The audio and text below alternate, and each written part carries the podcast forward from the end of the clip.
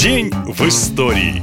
26 августа 1382 года татары дотла сожгли Москву. Это случилось всего спустя два месяца после триумфальной Куликовской битвы. Осада города длилась три дня. Руководил ею молодой татарский хан Тахтамыш. В это время великий князь московский Дмитрий Донской собирал рать в северных землях, поэтому обороной города руководил не очень опытный литовский князь Астей. Но это только одна из версий. Другая, менее приятная, гласит, что Донской просто испугался, не вышел на бой с татарами и бежал с семьей в Кострому. Хан пообещал горожанам почетный мир. Высланные городским стенам послы объявили, Тахтамыш воюет с князем Дмитрием, а не с городом, и поэтому жителям бояться нечего. В обмен на оказание ему почести и посещение города он готов уйти от Москвы. Москвичи поверили и открыли ворота, но татары своего обещания, конечно, не исполнили, и по улицам города потекли кровавые кровавые реки. В то время население составляло всего около 40 тысяч, и половину из них татары убили. Но останавливаться в Москве хан не собирался. Он прихватил княжескую казну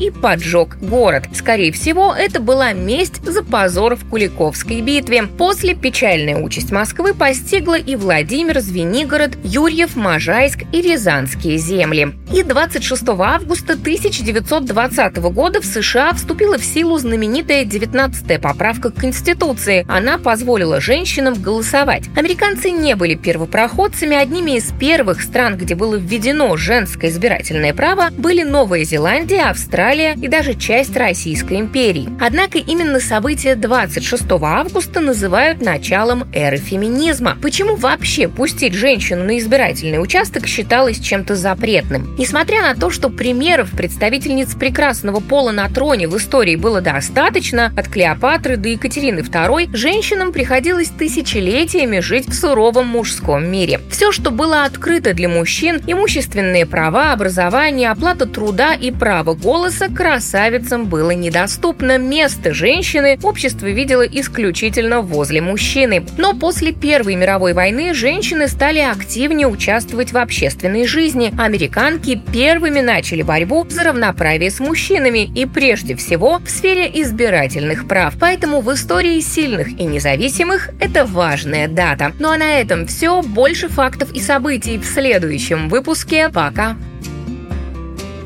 Наша лента. Коротко и ясно.